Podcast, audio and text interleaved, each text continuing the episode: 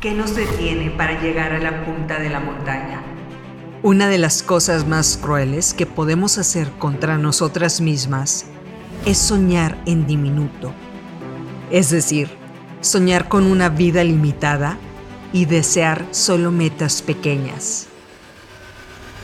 ¿Qué pasaría si nos diéramos cuenta de que tenemos bloqueos mentales que no nos permiten subir en nuestra vida?